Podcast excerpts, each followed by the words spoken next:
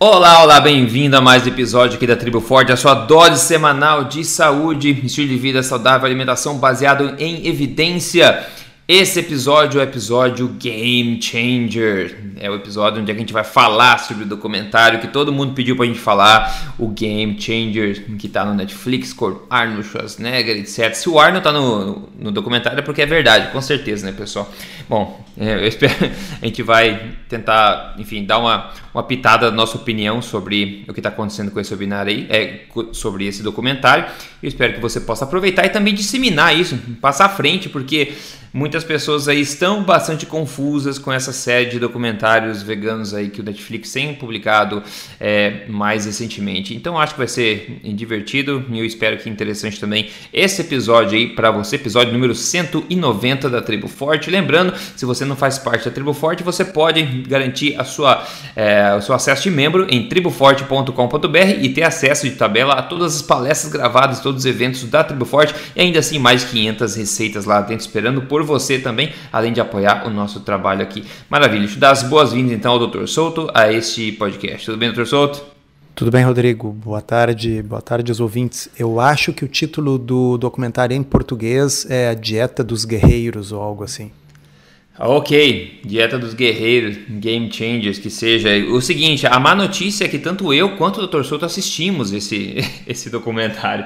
Porque a gente precisou assistir, porque a gente, a gente queria assim, bom, eu sabia que ia sair, antes de ser saído eu já tinha falado que ia sair, avisei o pessoal que ia sair, mas enfim, saiu e chove pergunta, chove confusão e o pessoal pede para mim, pede pro Dr. Souto, o que, que a gente acha sobre isso e hoje a gente vai falar. Esse, esse documentário é no mínimo aí, é, é o terceiro de uma série de documentários veganos, como eu já falei, é, disfarçados de algo sério, né? E no Netflix. Então ele vem seguindo aí o Cowspiracy, que foi publicado, e também o What the Health.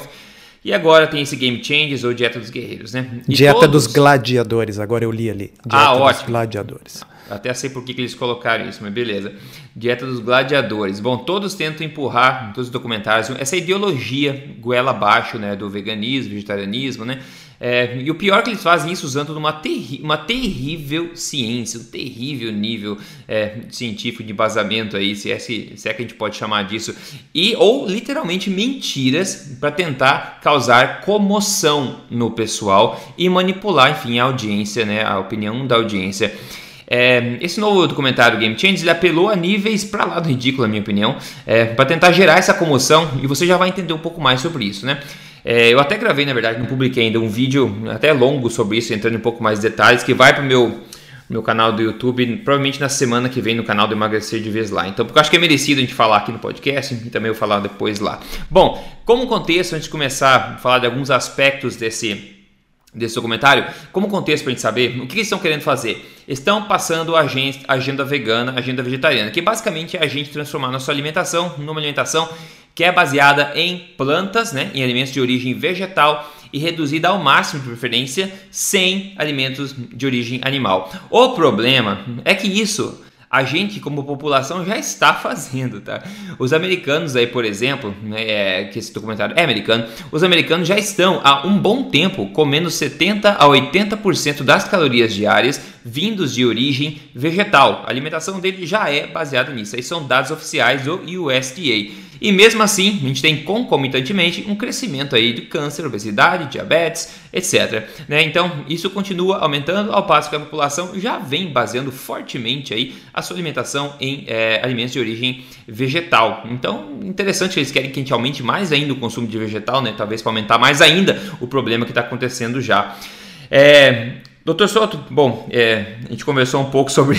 até quando eu comecei o podcast perguntei se ele já fez um detox mental, porque é difícil assistir um, um, um, documentário desse inteiro, sabendo, digamos que a gente sabe, vendo por trás dessa agenda, é difícil a gente conseguir é, ver isso passivamente, dá uma certa... A gente gasta mais calorias, né, doutor Souto, mental, vendo um negócio desse, não vê, não?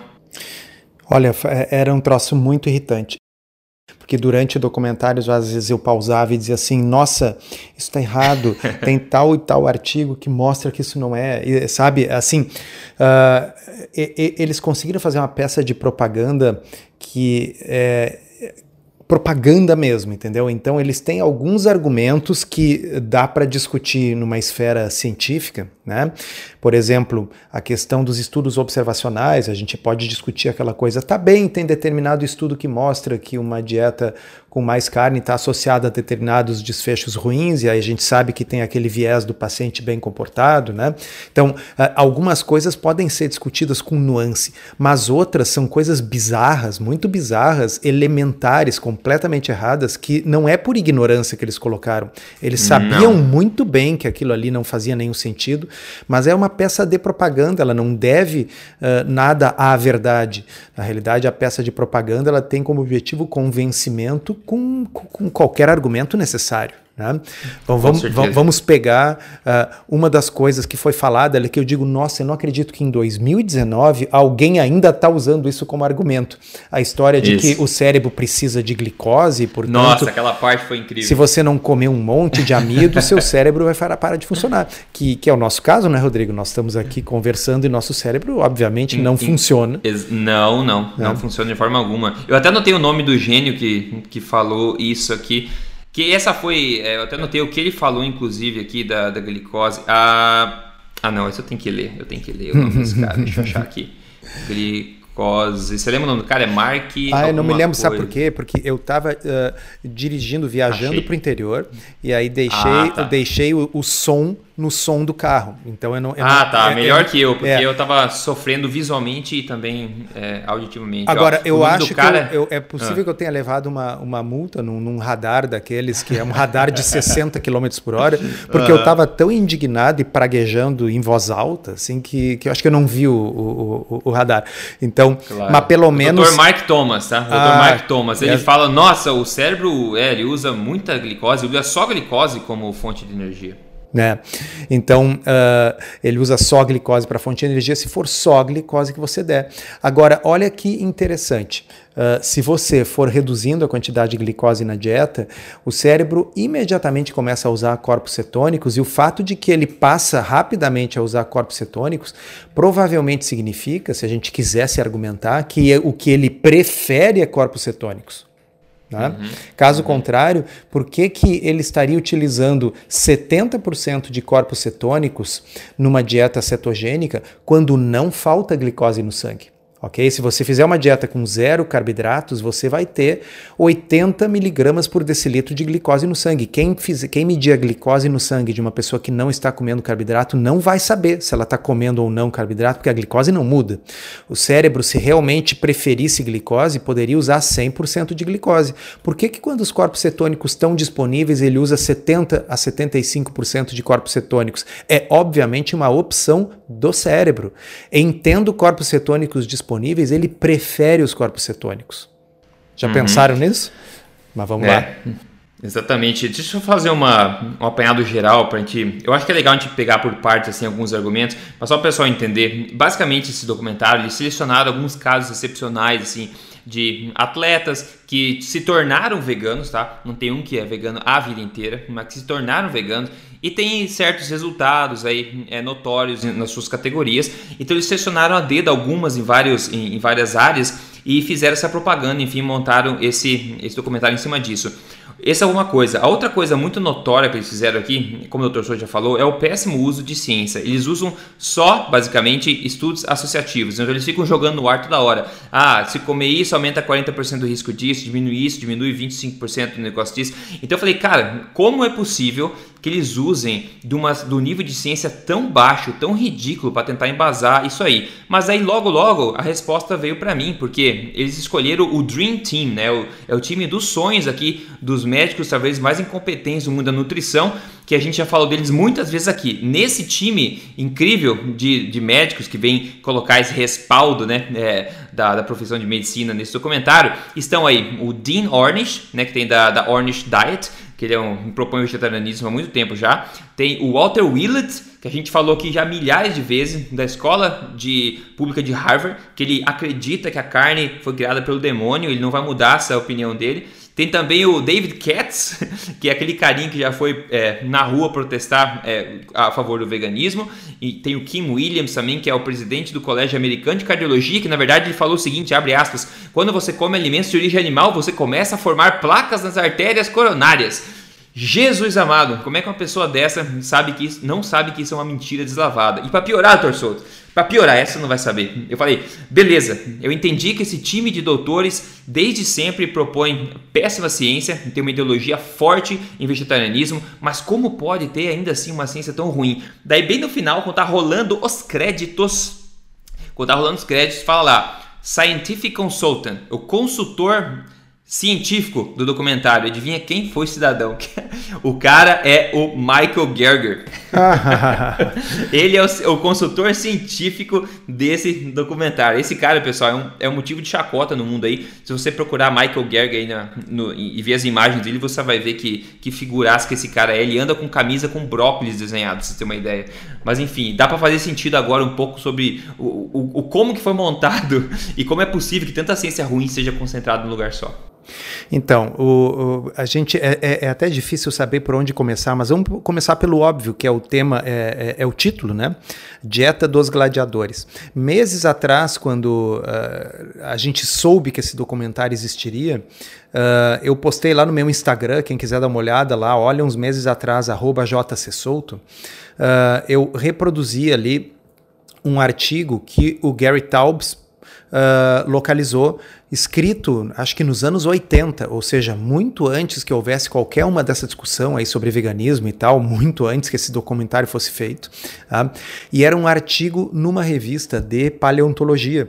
E naquela revista eles explicavam que realmente, aparentemente, os gladiadores consumiam uma dieta predominantemente de origem vegetal, mas que havia dois motivos para isso. O primeiro é porque eles eram escravos. Né? Então, eles, eles não tinham a comida que os senhores guardavam para si, que era carne, que era peixe, tá certo? Eles eram escravos. Né? E segundo, que eles precisavam ser gordos. Tá? Uhum, Eles precisavam ser exato. gordos porque uh, ter um subcutâneo mais grosso fazia com que os golpes de espada, de faca, fizessem ferimentos com um potencial fatal menor, porque você faz, vamos dizer, corta a gordura, mas não corta o músculo onde estão as artérias que sangram mais. Uhum. Tá? Então, uhum. isso não foi escrito como uma defesa depois que esse filme foi feito. Isso foi escrito por antropólogos, paleontólogos, décadas atrás. Então isso não é novidade, tá? É muito importante que fique claro, não foi assim, ah, então vamos contra-atacar aquilo que o James Cameron uh, alegou. Não, já se sabe isso uh, há muito tempo. E a segunda coisa óbvia que vem à cabeça é, evidentemente, escolher casos a dedo não, uh, não é a melhor forma de fazer ciência. Eu literalmente poderia encontrar atletas que ah, vivem só de junk food, tá certo? Aliás, é famosa a história, nunca chequei para ver se é verdadeira, mas se dizia, eu acho que eu vi na televisão, que o Michael Phelps, né, um cara que foi talvez o maior campeão da natação da história, o Michael Phelps comia uma quantidade absurda de calorias por dia, porque ele treinava muitas horas por dia e era basicamente junk food. Né? É. É, uhum. Ele era o fã da pizza do McDonald's e, e, e, assim, e aí você vai dizer, olha, o segredo para ser um grande atleta é comer muita pizza, muito McDonald's. Não. O racional seria o mesmo. Veja bem, o sujeito pode conseguir ter um desempenho excepcional não porque ele come pizza, mas a despeito de comer pizza, porque ele é um sujeito que é. treina excepcionalmente e ele tem uma genética privilegiada. Tá? Sim. Uh, e como você bem disse, Rodrigo, nenhum, absolutamente nenhum dos atletas que eles mostram nesse documentário começou a ter o seu desempenho melhorado, de, ao contrário do que eles argumentam ali. Teve gente que foi atrás e investigou. Eles uhum. já eram atletas uh, com grande desempenho comendo carne, com uma dieta onívora. E eles, depois que adotaram o veganismo, conseguiram manter por algum tempo o mesmo desempenho que eles tinham, porque na realidade.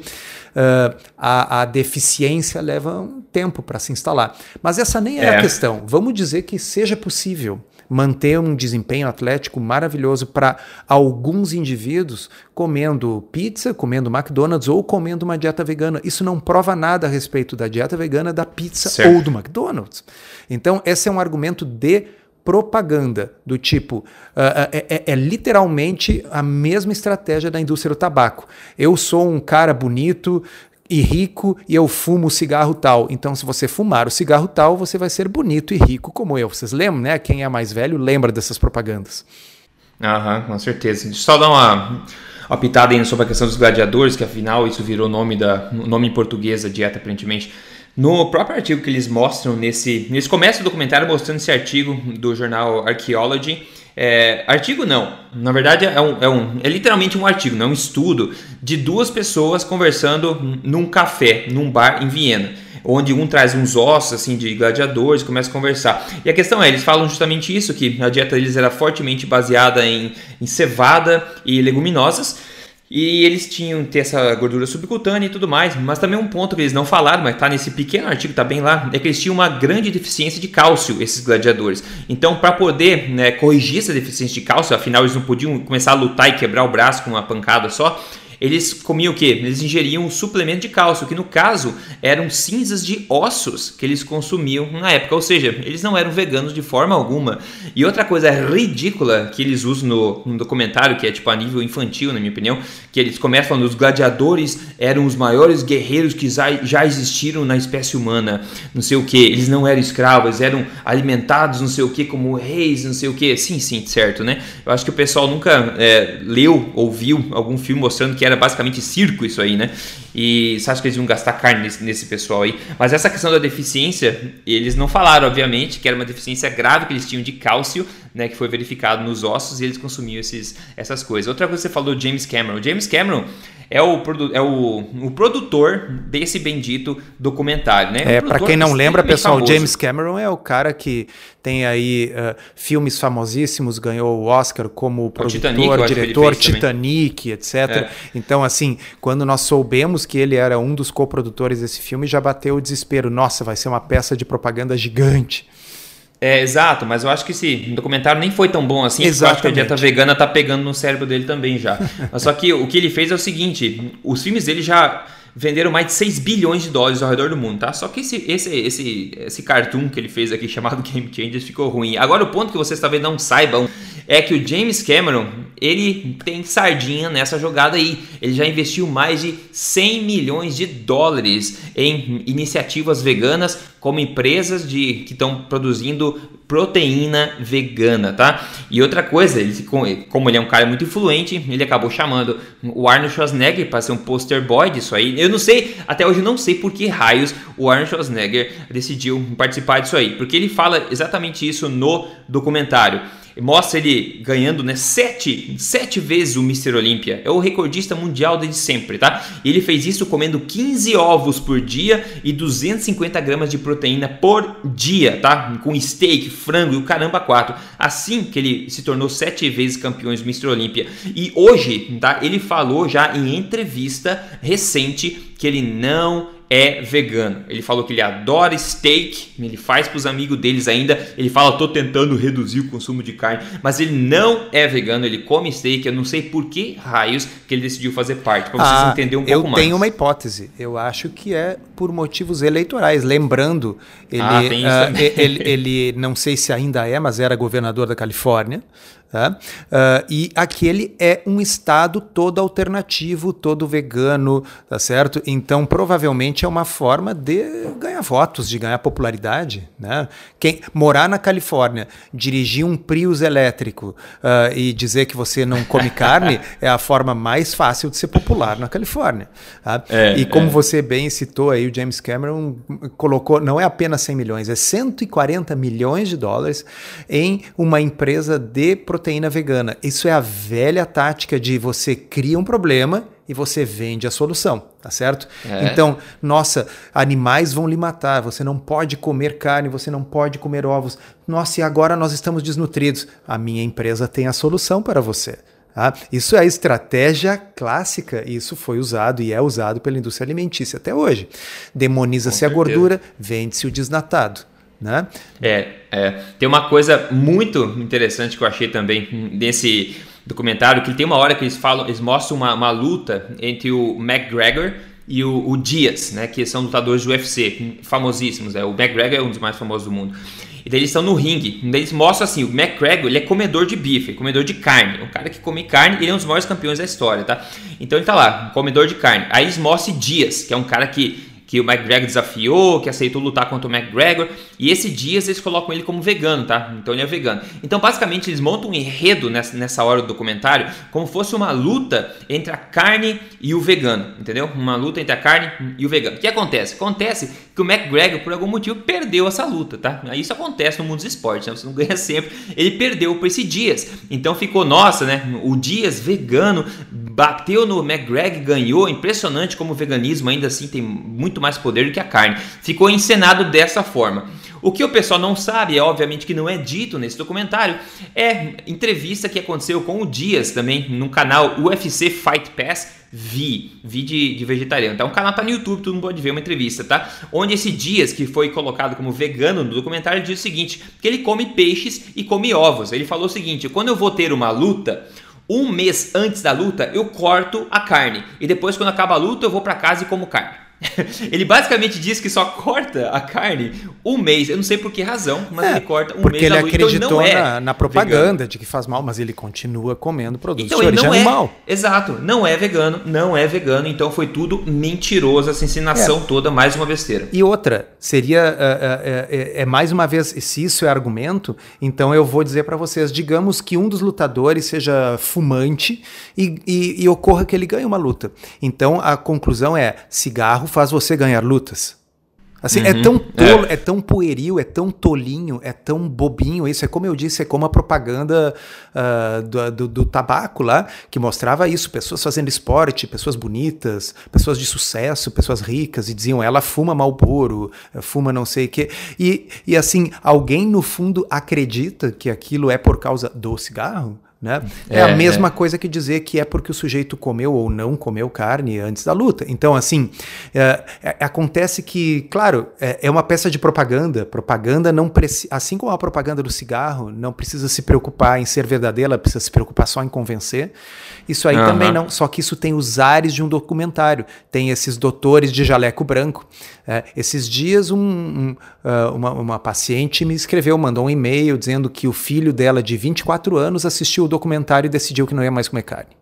Então, assim, é, é, é, eficiente, pessoal. É eficiente. É. Não, não se enganem. Propaganda funciona. É muito eficiente. Tem outra pessoa famosa, que talvez todo mundo conheça aí, que é o Lewis Hamilton. Né? O Lewis Hamilton é um dos maiores corredores aí, é, a gente tem de Fórmula 1, né? ele ainda está atuando.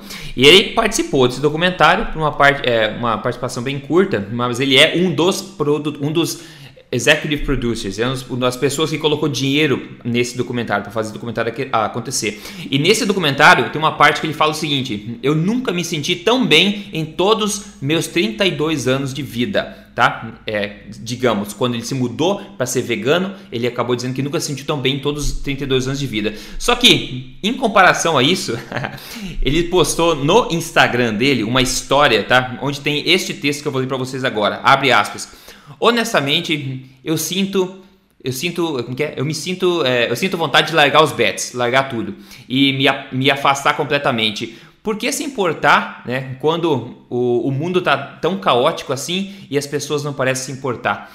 Eu vou tirar um tempo para mim mesmo para tentar fazer sentido nos meus pensamentos. Obrigado a todo mundo que se importa pelo menos um pouco com o mundo. Nossa, imagina se ele seja... se sentisse mal. Exatamente, ele está deprimido aparentemente, está com um caos mental, que é uma coisa que a gente vê normalmente, não em todo mundo, mas a gente vê, é típico de ver em pessoas que estão fazendo veganismo há um tempo já, porque falta nutrientes para o cérebro. Então tá aí mais uma vez o que é colocado no documentário e o que acontece na vida real desse cara. É, então Uh, o importante é que vocês fiquem com a ideia assim de que é, é, ridículo, assim como seria ridículo se fosse um documentário ao contrário, mostrando pessoas que, por exemplo, uh, fazem low carb e aí são atletas maravilhosos, alegando que eles são atletas maravilhosos porque eles fazem low carb. Veja bem, não, é, o, o nosso argumento não é esse. Quando a gente salienta que tem lá o Zach Peter, que é uh, uhum. ultramaratonista recordista, né? A gente não está dizendo que ele é recordista porque ele come carne. A gente usa porque ele ou porque ele faz low carb ou porque ele faz cetogênica. A gente usa o exemplo dele da forma que tem que ser usada, que é para contrapor um argumento falacioso. Então dizem assim: é impossível fazer esporte de elite sem comer carboidratos. Se o sujeito é um recordista e não come carboidratos, isso é um cisne negro, isso derruba aquela teoria, ok? Então, nós podemos sim usar casos individuais para derrubar uma teoria errada. Nós não podemos não usar casos individuais para confirmar uma Exatamente. teoria. Exatamente. Ok? Vocês entenderam a diferença? É. Vou, vou, repetir, a gente já falou aqui, é uma coisa básica da ciência, mas se eu vejo 10 cisnes e todos são brancos, eu posso pensar que os cisnes são brancos, mas é pouco. Aí eu vejo mil cisnes e todos são brancos, eu digo, olha, eu vou fazer uma teoria, todo cisne é branco. Quantos cisnes que não são brancos, cisnes negros, eu preciso para derrubar essa teoria? Um. Se eu ver um cisne negro, isso acabou de botar por terra a teoria de que todos são brancos. Mas uhum. quantos cisnes brancos eu preciso ver para chegar à conclusão que todos são brancos? Não existe essa resposta. Eu nunca vou poder afirmar que todos são brancos, tá certo? Então, se eu pegar não 10, não mil, mas quatro ou cinco atletas, como eles pegaram naquele filme, e mostrar que eles conseguem manter um desempenho comendo uma dieta vegana, isso não prova que a dieta vegana é a causa do bom de desempenho. Vocês entenderam uhum. a diferença? Uhum. Tá? Então, isso tem que ficar bem claro. Em ciência, casos individuais são suficientes para provar que uma teoria está errada. Mas em ciência, uma coletânea de meia dúzia de casos não prova que uma teoria está correta. Exato, exato, muito bem dito. Agora, sobre as aberrações científicas que eles dizem, algumas afirmações assim, completamente esdrúxulas, entre elas está o seguinte: eles falam, eles mostram. É, um 200 gramas de lentilha ou um sanduíche de pasta de amendoim tem a mesma quantidade de proteína que 85 gramas de carne ou 3 ovos grandes como se as coisas fossem equivalentes. É igual um sanduíche de pasta de amendoim e um bife de carne, doutor Souto? Como é que você, é, você acha disso? É, é, completamente diferente em vários aspectos, mas vamos nos concentrar principalmente na questão uh, da proteína. Uh, eles falaram, e está completamente errado, eles disseram, foi uma das horas que eu esbravejei no dentro do carro, uh, Bom, primeiro eles pegam uma afirmação que até é verdadeira, que toda planta tem todos os aminoácidos. Tá, isso é verdade. Agora, tem em proporções completamente diferentes e inadequadas para nós animais. Especialmente uhum. para nós animais que comem carne, não estou falando de herbívoros. Tá? Então, o que, que acontece? A planta tem, às vezes, uma grande quantidade de meia dúzia de aminoácidos, tem quantidades muito pequenas de outros aminoácidos, e esses outros aminoácidos podem ser aminoácidos que nós precisamos muito. Então, a gente uhum. sabe que a gente não consegue ter uma dieta completa em termos de quantidade dos aminoácidos essenciais se nós comermos apenas plantas, a não ser que se misture cuidadosamente diferentes plantas desenhado por um nutricionista. Segundo, a questão questão da biodisponibilidade, que é muito importante. Exatamente. Tá? A gente não consegue digerir e absorver com a mesma eficiência aminoácidos de origem vegetal do que aminoácidos de origem animal. Embora eles tenham dito o contrário lá, ah, aí sinto muito, é naquelas coisas onde aí é, um, é uma questão de referência bibliográfica, é uma questão é. assim, isso não é discutido hoje em dia. Se uhum. sabe que é necessário consumir uma quantidade maior de proteína vegetal para atingir a mesma quantidade. Por quê? Porque a biodisponibilidade é menor. E deixa eu contar para vocês outra coisa. A forma como a quantidade de proteína nos alimentos costuma ser avaliada é pela quantidade de nitrogênio nos alimentos. Tá? Uhum. Porque os aminoácidos, cada aminoácido tem um nitrogênio. Só que em animais essa conta dá certo. Em plantas não dá. Por quê? Porque as plantas têm vários, grande quantidade de compostos nitrogenados que não uhum. são proteínas. Uhum. De modo que quando você usa a estimativa baseada em nitrogênio, você não está medindo diretamente a proteína, que é muito mais difícil e caro, você mede a quantidade de nitrogênio, você na realidade está superestimando a quantidade de proteína que tem nas plantas. Então, elas são, elas têm uma biodisponibilidade menor, elas têm uma distribuição de aminoácidos uh, pior e, na realidade, a quantidade de proteína que diz ali na tabela nutricional está errada, ela superestima. A quantidade de proteína real é menor. E vocês querem saber um. Isso não é novidade. Fraudadores, é. por exemplo, do leite, sabem disso. Alguns anos atrás, aqui no Rio Grande do Sul, houve alguns escândalos de fraude no leite. Tá? E uma das coisas que eles. Então, eles faziam o quê? Eles, eles diluíam o leite com água, só que aí eles seriam descobertos, né? Porque nos testes por amostragem vai se detectar a quantidade de proteína que tem no leite, a quantidade de cálcio que tem no leite. Se for abaixo do padrão, o pessoal diz: olha, isso aí é, tá, foi diluído com água. Então eles diluíam com água e acrescentavam ureia no leite e acrescentavam calcário, né? de modo que eles sabiam que o que ia ser Caraca. medido não era proteína, o que ia ser medido era nitrogênio. Bom, você bota um nitrogênio não proteico, como a ureia, e vai aparecer que tem mais proteína do que tem. Bom, nas plantas é assim. Caraca, não sabia dessa do leite, que sacanagem. É, não. Então, assim, se até o fraudador do leite, se até o bandido lá sabe que é fácil enganar os testes de proteína com nitrogênio não proteico, uh, eu, eu, suponho que quem fez o filme também saiba que está falando bobagem. Eles sabem, é propaganda mesmo. É tipo, nós não temos problema de mentir para avançar a nossa agenda. É, você viu que eles trouxeram à tona também o nosso querido estimado Temal? Eu vi essa pra, parte. Para dizer que a carne é inflamatória. É, eu achei sensacional, porque, então, a carne é inflamatória porque ela tem Temal. Pois é, mas aí vegetais têm Temal. Ah, mas aí ele é bom, é o Tebom. Né? o, Tebom, é, é. o peixe está associado com bons desfechos cardiovasculares e tem muito mais mal do que a carne. Ah, bom, mas não, mas é que no peixe não faz mal. Né? Então, uh, é, é, porque eles realmente eles buscaram, se vocês querem assim, um agregado de todos os argumentos falaciosos que existem para fazer propaganda de vegetarianismo, é esse filme. Ele conseguiu pegar todos, os bons e os ruins, indistintamente. É, eles inclusive, como eu falei, o tema do, do, desse documentário é comoção, eles querem gerar comoção. Então eles usam de vários, vários artifícios, até visuais, para tentar gerar comoção. E uma parte é, hilária também, quando eles mostram um grupo de bombeiros lá, que tem um dos bombeiros está lá com um flip chart na frente, com um desenho de uma artéria grande assim no flip chart, uma artéria limpa, sabe, como um cano PVC limpo, novo. Daí depois ele fala, quando vocês comem carne e comem laticínios, ele, ele vira a folha assim, dessa mesma artéria toda suja, toda entupida. Foi isso que acontece dentro das artérias, não sei o que. Você sabe qual é a principal morte, é, causa de morte dos bombeiros nos Estados Unidos? Sabe qual que é? Não é fogo, é ataque cardíaco. Eu falei, nossa, que coincidência, porque é a causa número um da, da morte nos Estados Unidos inteiro é ataque cardíaco. É, quer dizer, se você for bombeiro, advogado, médico, dentista, é a, a, chance maior de morrer é de ataque cardíaco. É, Não é mas é ele fala, então, ele mostra as placas, eles mostram as placas é. lá, e daí fica falando, olha, isso que acontece, inclusive essa placa branca aqui deve ser laticínio. e Rodrigo, tá o mais engraçado é o seguinte, é que você olhava aqueles bombeiros, eles eram obesos. Aham, uhum, exato. Tá? Então, assim, sim, eles morrem muito coração porque eles são obesos. Ah, eu, eu, vou lançar um desafio. Eu quero ver alguém engordar bombeiros ou qualquer pessoa com carne e salada.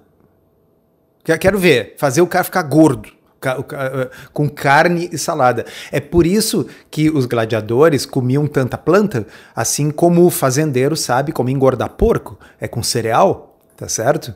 É, seria um estudo interessante você medir o tempo de resposta do, de um grupo de bombeiros depois de um outro grupo de bombeiros que se tornou vegano, para é. ver qual que é o mais rápido. Mas olha aqui, ó, aí, claro, eles uh, pegaram essa história da placa, pegaram o colesterol, então pegaram o exemplo lá de um bombeiro obeso que tinha o colesterol elevado, aí botaram ele numa dieta plant-based e depois de, sei lá, uma semana, uma coisa assim, mediram o colesterol, tinha caído um montão.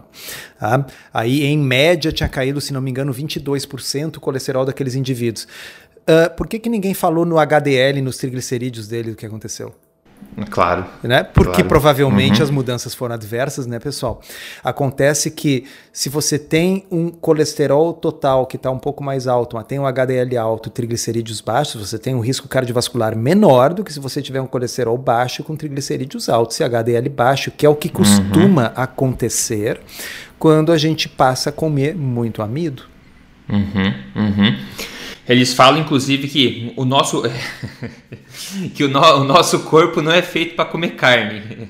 Eles falam que o nosso corpo ah, não é ah, feito para comer então, carne. Não sei se você escutou essa. Sim, quando chegou nessa, foi esse momento que eu disse assim: pronto, agora eles perderam completamente, é, comple, completamente os, os, escrúpulos. Porque, uh, entende, é aquilo que eu digo: existem bons argumentos e maus argumentos. Eu posso não concordar com um argumento bom, mas eu, eu, eu reconheço a legitimidade dele como argumento. Já dei um exemplo questão dos estudos observacionais. De fato, se você compara os vegetarianos adventistas do sétimo dia com os controles que comem carne, aí os vegetarianos adventistas do sétimo dia que também não fumam pela religião, que também não bebem pela religião e que tem uma comunidade toda ali no qual eles participam, existe suporte familiar e comunitário, vivem mais, ok? Enquanto que os controles que fumam, bebem, vivem sozinhos e deprimidos, vivem menos. Fast food, né? fritura. E aí você, aí você pode argumentar, olha, além da questão da diferença que um come carne e outro não, tem uma série de outras diferenças, mas é uma discussão cientificamente legítima. Não é legítimo você dizer que os dentes do ser humano e que o trato digestivo do ser humano não foi adaptado para comer carne. Pessoal, eu vou contar uma notícia para os que não são médicos e estão nos ouvindo, que é assim, ó, se você pegar um gorila e tirar o intestino grosso dele, ele morre. Tá? Sabe por quê? Porque no intestino grosso dele, que é gigante, tá? ele tem uma quantidade imensa de bactérias especializadas em digerir celulose. Tá? Uhum. Então o gorila passa comendo folha o dia inteiro, aquelas bactérias digerem essa celulose e produzem ácidos graxos, ou seja, gordura, e produzem aminoácidos. E aí o gorila, ele gorila, tem uma dieta que é rica em gordura, rica em, em, em proteínas, em aminoácidos e pobre em carboidratos. Mas você vai dizer, mas como? Ele está comendo folhas. Não, quem está comendo folhas são as bactérias do cólon dele. E elas estão uhum. alimentando o gorila com gordura e uh, proteína. Só que como folhas são muito pobres nesses nutrientes, o bicho tem que passar 12 horas comendo sem parar. Mas o principal é, se você tira o cólon de um gorila, ele morre. Tá? Porque uhum. ele não tem um, um aparelho digestivo montado para comer carne, ele é um herbívoro. Agora, se você tira o intestino grosso de um ser humano, sabe o que, que acontece? Não acontece nada. Tá? Uhum. Ele vai ficar com uma ileostomia, ele vai ficar com uma bolsinha uhum. ali que coleta. Aliás, como o presidente teve depois da facada. Tá? Uhum. E, e tá aí, continua. Né? Então, assim, uh, o, o cólon no ser humano ele tem uma função basicamente de absorção de água e sais para tornar o conteúdo líquido do intestino em conteúdo sólido para virar fezes. Mas o cólon no, no ser humano foi virando uma coisa cada vez menor e menos importante. Sabe por quê, Rodrigo? Uhum. Porque os nossos antepassados, à medida que foram ficando humanos, começaram a comer cada vez mais carne carne. Ah. Olha, essa, eu adorei essa perspectiva que você falou agora. É, isso eu acho que faz muito sentido, né? Você tira. Que o pessoal, se, o vegano se compara muito com o gorila. Fala, nossa, o gorila é tão grande, tão forte, né? Ele só come folhas. Eu falei, óbvio, né? Porque ele é um gorila, né? Tenta fazer igual. O gorila come 20 quilos de, de planta por dia. Né? Então o sistema digestivo dele é completamente diferente. Uma barriga grande para o gorila é uma coisa saudável, uma barriga grande para o ser humano é uma péssima coisa. Sim, a barriga grande do é gorila é não, é, não é porque ele é gordo, a barriga grande do é gorila porque é, é, porque ele sim tem o intestino adequado é. para digestão de vegetais e para isso tem que ter um é. intestino grande para caramba. Olha a barriga do cavalo, olha a barriga do boi, olha a barriga da ovelha, tá certo? Uhum. Agora assim, olha a barriga do leão. Sim. É negativa, cachorro. tá certo? É a barriga chupada para dentro. O cachorro só tem barriga se comer a dieta do vegetariano. Né? Perfeitamente. Ca cachorro tem barriga se comer plantas, se comer, entendeu? Farinha, ração com, com farinha, comer arroz. Né? Agora, se você der para o cachorro uma dieta adequada para a espécie, o cachorro tem a barriguinha chupada, assim como o gato, assim como o leão. Tá? Negativa. E então, uh, esse é um argumento tão ridículo que uh, ninguém sério proporia isso, tá certo? Então, uh, a questão é, é assim: se, se fosse uma discussão honesta, o, o, o documentário deve, deveria dizer: tá bem, nós sabemos, toda a evidência antropológica e biológica mostra que o ser humano sim vem comendo carne há 400 milhões de anos, vem cozinhando a carne há uns 2 milhões de anos, vem comendo carne. Isso é evidente, mostra no tipo de intestino, no, no, no, no intestino que predomina o intestino delgado, que o intestino grosso é curto, todas essas coisas. Aí ele diria assim: mas o que nós queremos provar é que nós podemos, com a tecnologia moderna, adequar adequar plantas para que um animal que originalmente não foi não evoluiu para comer plantas possa viver delas. Esse seria um argumento que eu estaria disposto a discutir. Agora, na hora que alguém chega e diz, nossa, o nosso intestino foi feito para comer plantas e não carne, ah, não dá mais para levar a sério, né? Nós temos transportadores celulares na superfície do nosso intestino que transportam substâncias especificamente que contém na carne tá certo? Que não, uhum, com, uhum. que não existem no, no, no mundo animal. Se, se, uh, são tantas evidências uh, evolutivas, né? Tu, uh, e, e, outra coisa de dissonância cognitiva sensacional que houve ali é o seguinte: eles disseram, olha a prova de que nós uh, comemos plantas há muito tempo é porque a vitamina C para nós é essencial. Ah, é. Né? Agora, na hora que falaram da vitamina B12, disseram que não, que a B12, bom, essa basta tomar é. como suplemento. Não, falou assim, todo mundo tem que tomar. É. Veganos e não veganos tem que tomar a B12. Então, assim, ó, só para co colocar as coisas nos devidos lugares, a quantidade de vitamina C necessária para evitar o escorbuto, né, para evitar a deficiência, é apenas 10 miligramas por dia, que é uma quantidade muito pequena. O pessoal, quando vai na farmácia e compra lá vitamina C de 1 grama, está tomando 100 vezes essa dose. 10 miligramas você já evita uh, a deficiência. E 10 miligramas de vitamina C você consegue obter, inclusive, na carne. Tá? É Porque dizer, ca carne, carne tem um pouquinho de vitamina C. Para quem consome pouco carboidrato e que, portanto, a necessidade de vitamina C cai no corpo, você pode. Além do que, sim, eu concordo que o ser humano vem comendo carne e vegetais há milhões de anos. Então, um pouquinho de vegetal que o, que o nosso antepassado comesse já tinha vitamina C suficiente. Se você faz uma dieta baseada mais em produtos animais e toma uma limonada de vez em quando, a vitamina C está garantida. Né? Se você come um tomate, a vitamina C está garantida. E se você come uma carne que não está passada demais, a vitamina C também está garantida. Né? Uhum, então, uhum. agora, já a B12, bom, como essa não tem escapatória, ela é absolutamente essencial e ela só existe em produtos de origem animal, aí eles subitamente lembraram da mesma coisa que eu acabei de falar, olha, o gorila, na realidade, o que entra no sangue dele é uma dieta de baixo carboidrato, alta gordura e alta proteína, porque quem fornece isso são as bactérias. Bom, tá certo, quem dá vitamina B12 para a carne dos ruminantes, quando você come uma vaca e tem vitamina B12, quem fabricou aquela vitamina B12 foram os micro-organismos que estão no intestino da vaca. Aí eles falaram a maior asneira do século. Tá? Que os nossos antepassados eles só viviam de plantas também, mas é. que eles não tinham deficiência de B12 porque eles comiam as bactérias na sujeira que eles comiam junto Exato. na boca. Na terra. Tá? E que agora, como tem cloro na água oh, e tal, todo Deus. mundo precisa de, de, de suplementação de B12. Você já suplementou sua B12, Rodrigo? Não, não. Pois é, não. eu nunca suplementei a minha. E quando eu fui medir, tava 700. Que estranho, né?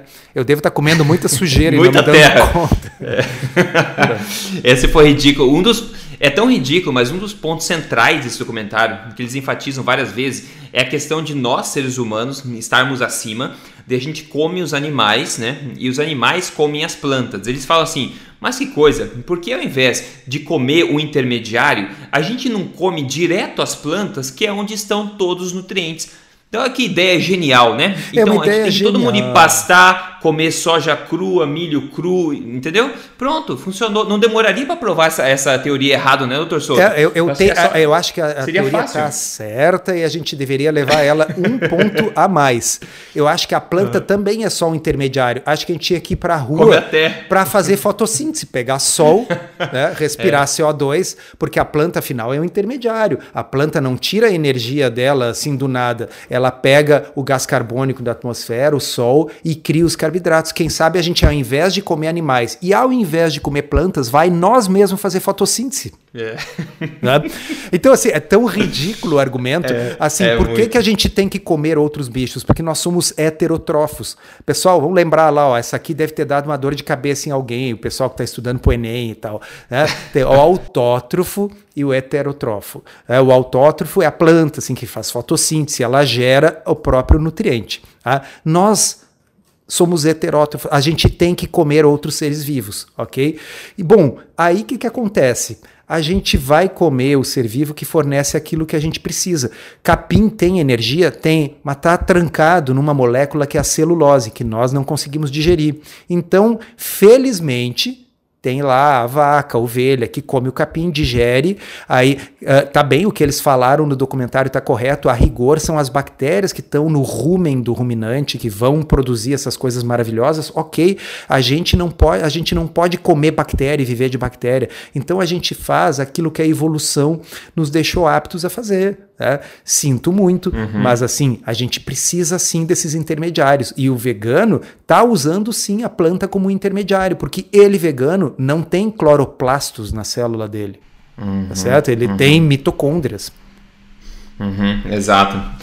Olha, a gente poderia, sem dúvida, falar três horas sobre esse documentário. Eu convido todo mundo a, enfim, não convido ninguém a assistir, na verdade, mas se você já fez e cometeu esse erro, você começa a perceber tudo que a gente falou e começa a contestar cada um desses argumentos dele. Perceba como as os, eles trazem estudos, é tudo associativo e tudo com, com aumento de risco de 20%, 30%, 40%. A gente já falou aqui dos pré-requisitos de Bradford Hill para estudos associativos e nenhum desses estudos que eles mostraram eles é, aderem a esses pré-requisitos, ou seja, pode ser um erro estatístico, um erro de qualquer outra variável de confusão, etc. Em termos de ciência, é abismal a péssima qualidade que ele tem e a gente entende isso muito claramente porque, como a gente falou aqui, é uma, é uma propaganda. Eles selecionaram um time médico que é um time médico que é famoso e difamado por quem entende de ciência aí, é famoso por passar em frente à ideologia da carne, a, é, a ideologia vegana na verdade, né, criminalizando, demonizando a carne, não importa o que custe isso, tem o, o Michael Gregory como consultor é, de, científico, tem o James Cameron, o Lewis Hamilton, pessoas que estão investidas na indústria é, do veganismo e também toda essa comoção que eles tentam fazer no pessoal com vários exemplos aí. Inclusive, é, tem uma boa parte do documentário eles gastam mostrando esse cara que é um, um cara que compete como strongman, né, uma pessoa nessa competição de força. Ele é um cara pequenininho que, na verdade, no, no time de elite de strongman no mundo, ele é desconhecido, tá? Ele não participa nesse time de elite. Mas enfim, eles mostram como se ele fosse o cara mais forte do planeta. E ele fala o seguinte, que, que demonstra exatamente qual conhecimento de nutrição que esse cara tem. Ele fala o seguinte: Ah, uma vez me perguntaram como eu consigo ser tão forte como um touro sem comer carne. Daí eu virei para a pessoa e falei: Mas você já viu um touro comendo carne? É, eu acho que a frase que ele deveria ter dito assim, você, as pessoas me perguntam como posso ser tão burro quanto um bovino comendo, é. né? Aí eu acho que ele conseguiria é. ter feito melhor. E, e, outra, também eles mostraram aquele cara que fazia uh, um, uma, uma corrida de distância, que é o Appalachian Trail, não era isso? Isso. É. Ah, e aí o cara comia só vegetais, ele conseguiu fazer uma corrida que, sei lá, são quantos dias correndo consecutivo e tal. É. E assim, o recorde dele foi destroçado pouco tempo depois por um outro que comia carne. Tá? Hum, então, quer só, dizer. Falaram isso, né? É, nem, nem, nem, nem o, o, o, cara que come plantas prova alguma coisa fazendo essa trilha, mas também o cara que comia carne, ter ganho dele, também não prova que ele fez isso porque come carne. Na realidade, são atletas excepcionais e eles conseguem esses feitos, não muitas vezes devido ao que eles comem, mas a despeito do que eles comem. Então, eu trago de novo para uhum. vocês, porque essa é uma mensagem muito importante. Exemplos de sucesso são exemplos pinçados no meio de um monte. Bom, se a gente fosse fazer uma estatística, vamos ver quantas das pessoas que são excepcionais no esporte que comem carne, quantas não comem. Bom, se eu fosse usar essa estatística, seria, sei lá, 1% vegano e 99% onívoro. Tá? Então, uh, uh, não é por aí que a gente prova, mas o que é importante é o contrário. Na hora que você diz o cérebro não pode viver se você não come glicose, basta um de nós passar um ano sem comer glicose uhum. e tá vivo e com o cérebro funcionando para dizer essa teoria tá errada. Então, um caso isolado desprova uma teoria, mas uma meia dúzia de casos não prova nada. Essa é a grande mensagem que você tem que ter para argumentar com todos os chatos que vão lhe mandar assistir mais esse documentário de propaganda.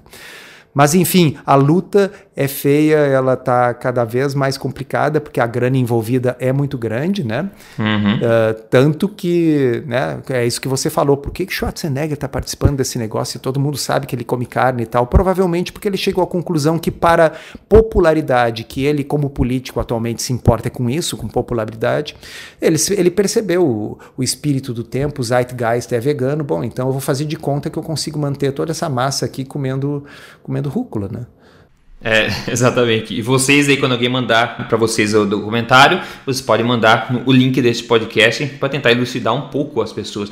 E antes a gente falar sobre o que a gente comeu na última refeição, que vamos aí, fica, fica no ar se a gente resolveu comer de acordo com o Game Changers ou não, tá? Deixa eu contar o caso de sucesso bem legal aqui de perda de peso que a Vanessa mandou. Ela perdeu 29 quilos. Ela falou: minha saúde mudou muito, muito. Minha disposição é outra e o humor, nossa, nem se compara. Por aqui sigo esse estilo maravilhoso de vida que me dá liberdade de viver bem e feliz. E outra, pessoal, essa perda de peso, 29 quilos, é de gordura, tá? Não é de osso, massa encefálica e outros tecidos do corpo, não. Como acontece com quem retira é, as fontes de nutrição da dieta, né? Ela fez isso com alimentação forte, programada para emagrecimento, seguindo o programa Código Emagrecer de Vez, que eu sempre falo aqui. Se você precisa de ajuda para emagrecer baseado em ciência, eu sugiro que você entre em códigoemagrecerdevez.com.br e depois mande pra gente aí o seu testemunho também para a gente ler aqui no podcast. Doutor Souto, compartilhe o que, que você é, degustou aí, se você arriscou sua vida, afinal, o teu organismo não é preparado para comer carne, né? O que, que você fez na tua última refeição? Hein? Pois é, eu consumi coisas que meu organismo não era preparado para digerir. Eu estou fazendo aqui uma confissão. É, eu comi várias costelinhas de porco no almoço, meu, várias. Uh, é muito bom, é muito bom. Nossa, depois que eu descobri a panela de pressão, cara, assim, em 30 minutos você faz uma costelinha de porco de sair o osso, assim, coisa impressionante. Exato, de, de sair o osso. É coisa maravilhosa. Assim, e esse, a Nossa. propósito, é um dos motivos pelos quais eles estão errados na questão dos dentes. Né? Uh, a, a, a, anatomia dos dentes do ser humano, elas refletem já o fato de que o ser humano, há muitos milhões de anos, já vem utilizando uh, ferramentas que ajudam uhum. a cortar, a rasgar a carne, e já vem utilizando a cocção, o cozinhar. Né? Então, uh, nós, uh, o, o, nosso intestino, inclusive, nosso intestino delgado, ele é mais curto do que o que seria de se esperar para o intestino delgado de, uma, de, de um carnívoro. Então, assim, uhum. não só o intestino nosso é muito mais curto do que o intestino de um herbívoro, mas ele é mais curto até do que a maioria dos carnívoros. E sabe qual é o outro bicho que tem um intestino proporcionalmente do mesmo tamanho? O cachorro. Por quê? Porque ele coevoluiu com seres humanos, ok? Também é comendo os restos de cozinha que foram assados, de comida que foram assados no fogo. Tá? É. Então, é. É, é, é, é assim, ah, aquele documentário me, me tirou do sério. A Clary, eles mostram ainda uma, uma, é caveira, um, um crânio humano hum, que tem, aparece todos os dentes, eles falam, veja só, esses dentes chatos aqui são mais parecidos com o cachorro ou são mais parecidos com, sei lá, um herbívoro? E na verdade tem que pensar o seguinte: é, Alguém tem dificuldade aqui para comer carne? Alguém que tem os dentes? Não, né? A gente mastiga, a gente coloca na boca, pega uma coxa de frango, é fácil. O cachorro, o lobo, o urso, esses animais, não sei se ninguém já assistiu Discovery Channel na vida, esses animais têm que sair correndo e literalmente matar uma presa adentadas, tá? coisa que o ser humano não faz. A gente não pula no pescoço de um veado na savana e fica grudado lá até o veado morrer. A gente não precisa de presas gigantescas, de dentes pontudos para que isso aconteça. A gente mata usando de ferramentas e depois a gente degusta essa carne quando o animal já está morto, né? Então a gente não precisa ter essas presas iguais, que é um outro argumento, como você falou, que é ridículo. É só a gente pensar um pouco que a gente já descobre a verdade. Né? Ah, e por fim eles utilizaram ainda, a gente estava quase esquecendo, não podia deixar de ter o argumento de que uh, a, a, as vacas produzem mais CO2 do que todos os carros juntos. Ah. Né? então é um troço é. que, já, que, que já foi absolutamente desmontado, uh, debunked, né? pela uhum. própria organização, uh, uh, pela própria é, FAO, né? que faz isso aí. Mas também eles falaram aquela de que precisa milhares de litros de água para fazer a carne, Falaram. que é a água da chuva. Aliás, eu eu estava ouvindo o documentário e tive uma ideia. Eu acho que então, se as pessoas se preocupam com isso, sabe que o que elas não deviam comer mesmo é peixe? Cara, para fazer um peixe precisa o oceano inteiro. Né? Então, é, olha a quantidade boa, de água é. que precisa para fazer um quilo de peixe. É verdade. Então, assim, pessoal, vamos porque... falar sério, né, cara? Vamos, vamos falar sério, né? Porque não existe irrigação de monocultura, né? Ninguém irriga. Ah, não, não, não. Imagina. E arroz não produz metano, né? Não, claro é. que não. Então é, é ridículo, né, pessoal? É, é, ridículo mesmo, assim. É um nível que eu não sei como uma coisa dessa é aceita numa, num, numa ferramenta tipo Netflix, que é, na verdade, substitui hoje em dia, né? Tá substituindo a grande mídia de massa, é, Netflix e coisas parecidas. Então continua sendo uma manopla e uma, uma ferramenta de manipulação de opinião. Continua sendo. É, e e a gente, enfim, é propaganda, pessoal, não é científico, não é feito para instruir as pessoas, é feito para manipular as pessoas, e isso é muito óbvio, é ridiculamente óbvio. É, siga a gente no Instagram, pessoal, é, se você quer acompanhar essa onda positiva aí de, de sobriedade, não, de ciência e não de ideologia somente. Segue o Dr. Souto lá, é JC Souto, eu é só procurar o nome, é Rodrigo Polesso, e também tem a ablc.org.br, a triboforte.com.br. Tem uma quantidade de, de recursos que você pode contar aí para se manter informado e se manter protegido aí dessa, dessa onda terrível de ideologia que está tentando levar nossa, nossa saúde ladeira abaixo, né? Bom, esse episódio fica por aqui então. É, espero que tenham curtido. Passem à frente, por favor, vamos espalhar isso aí. Obrigado, Torçoto, por esse papo aí é, divertido e acho que nunca vai faltar assunto nesse sentido pra gente, né? Nunca, cada vez tem mais. Vai ter que fazer duas vezes por semana. até a próxima. Abração, até mais, tchau, tchau. tchau.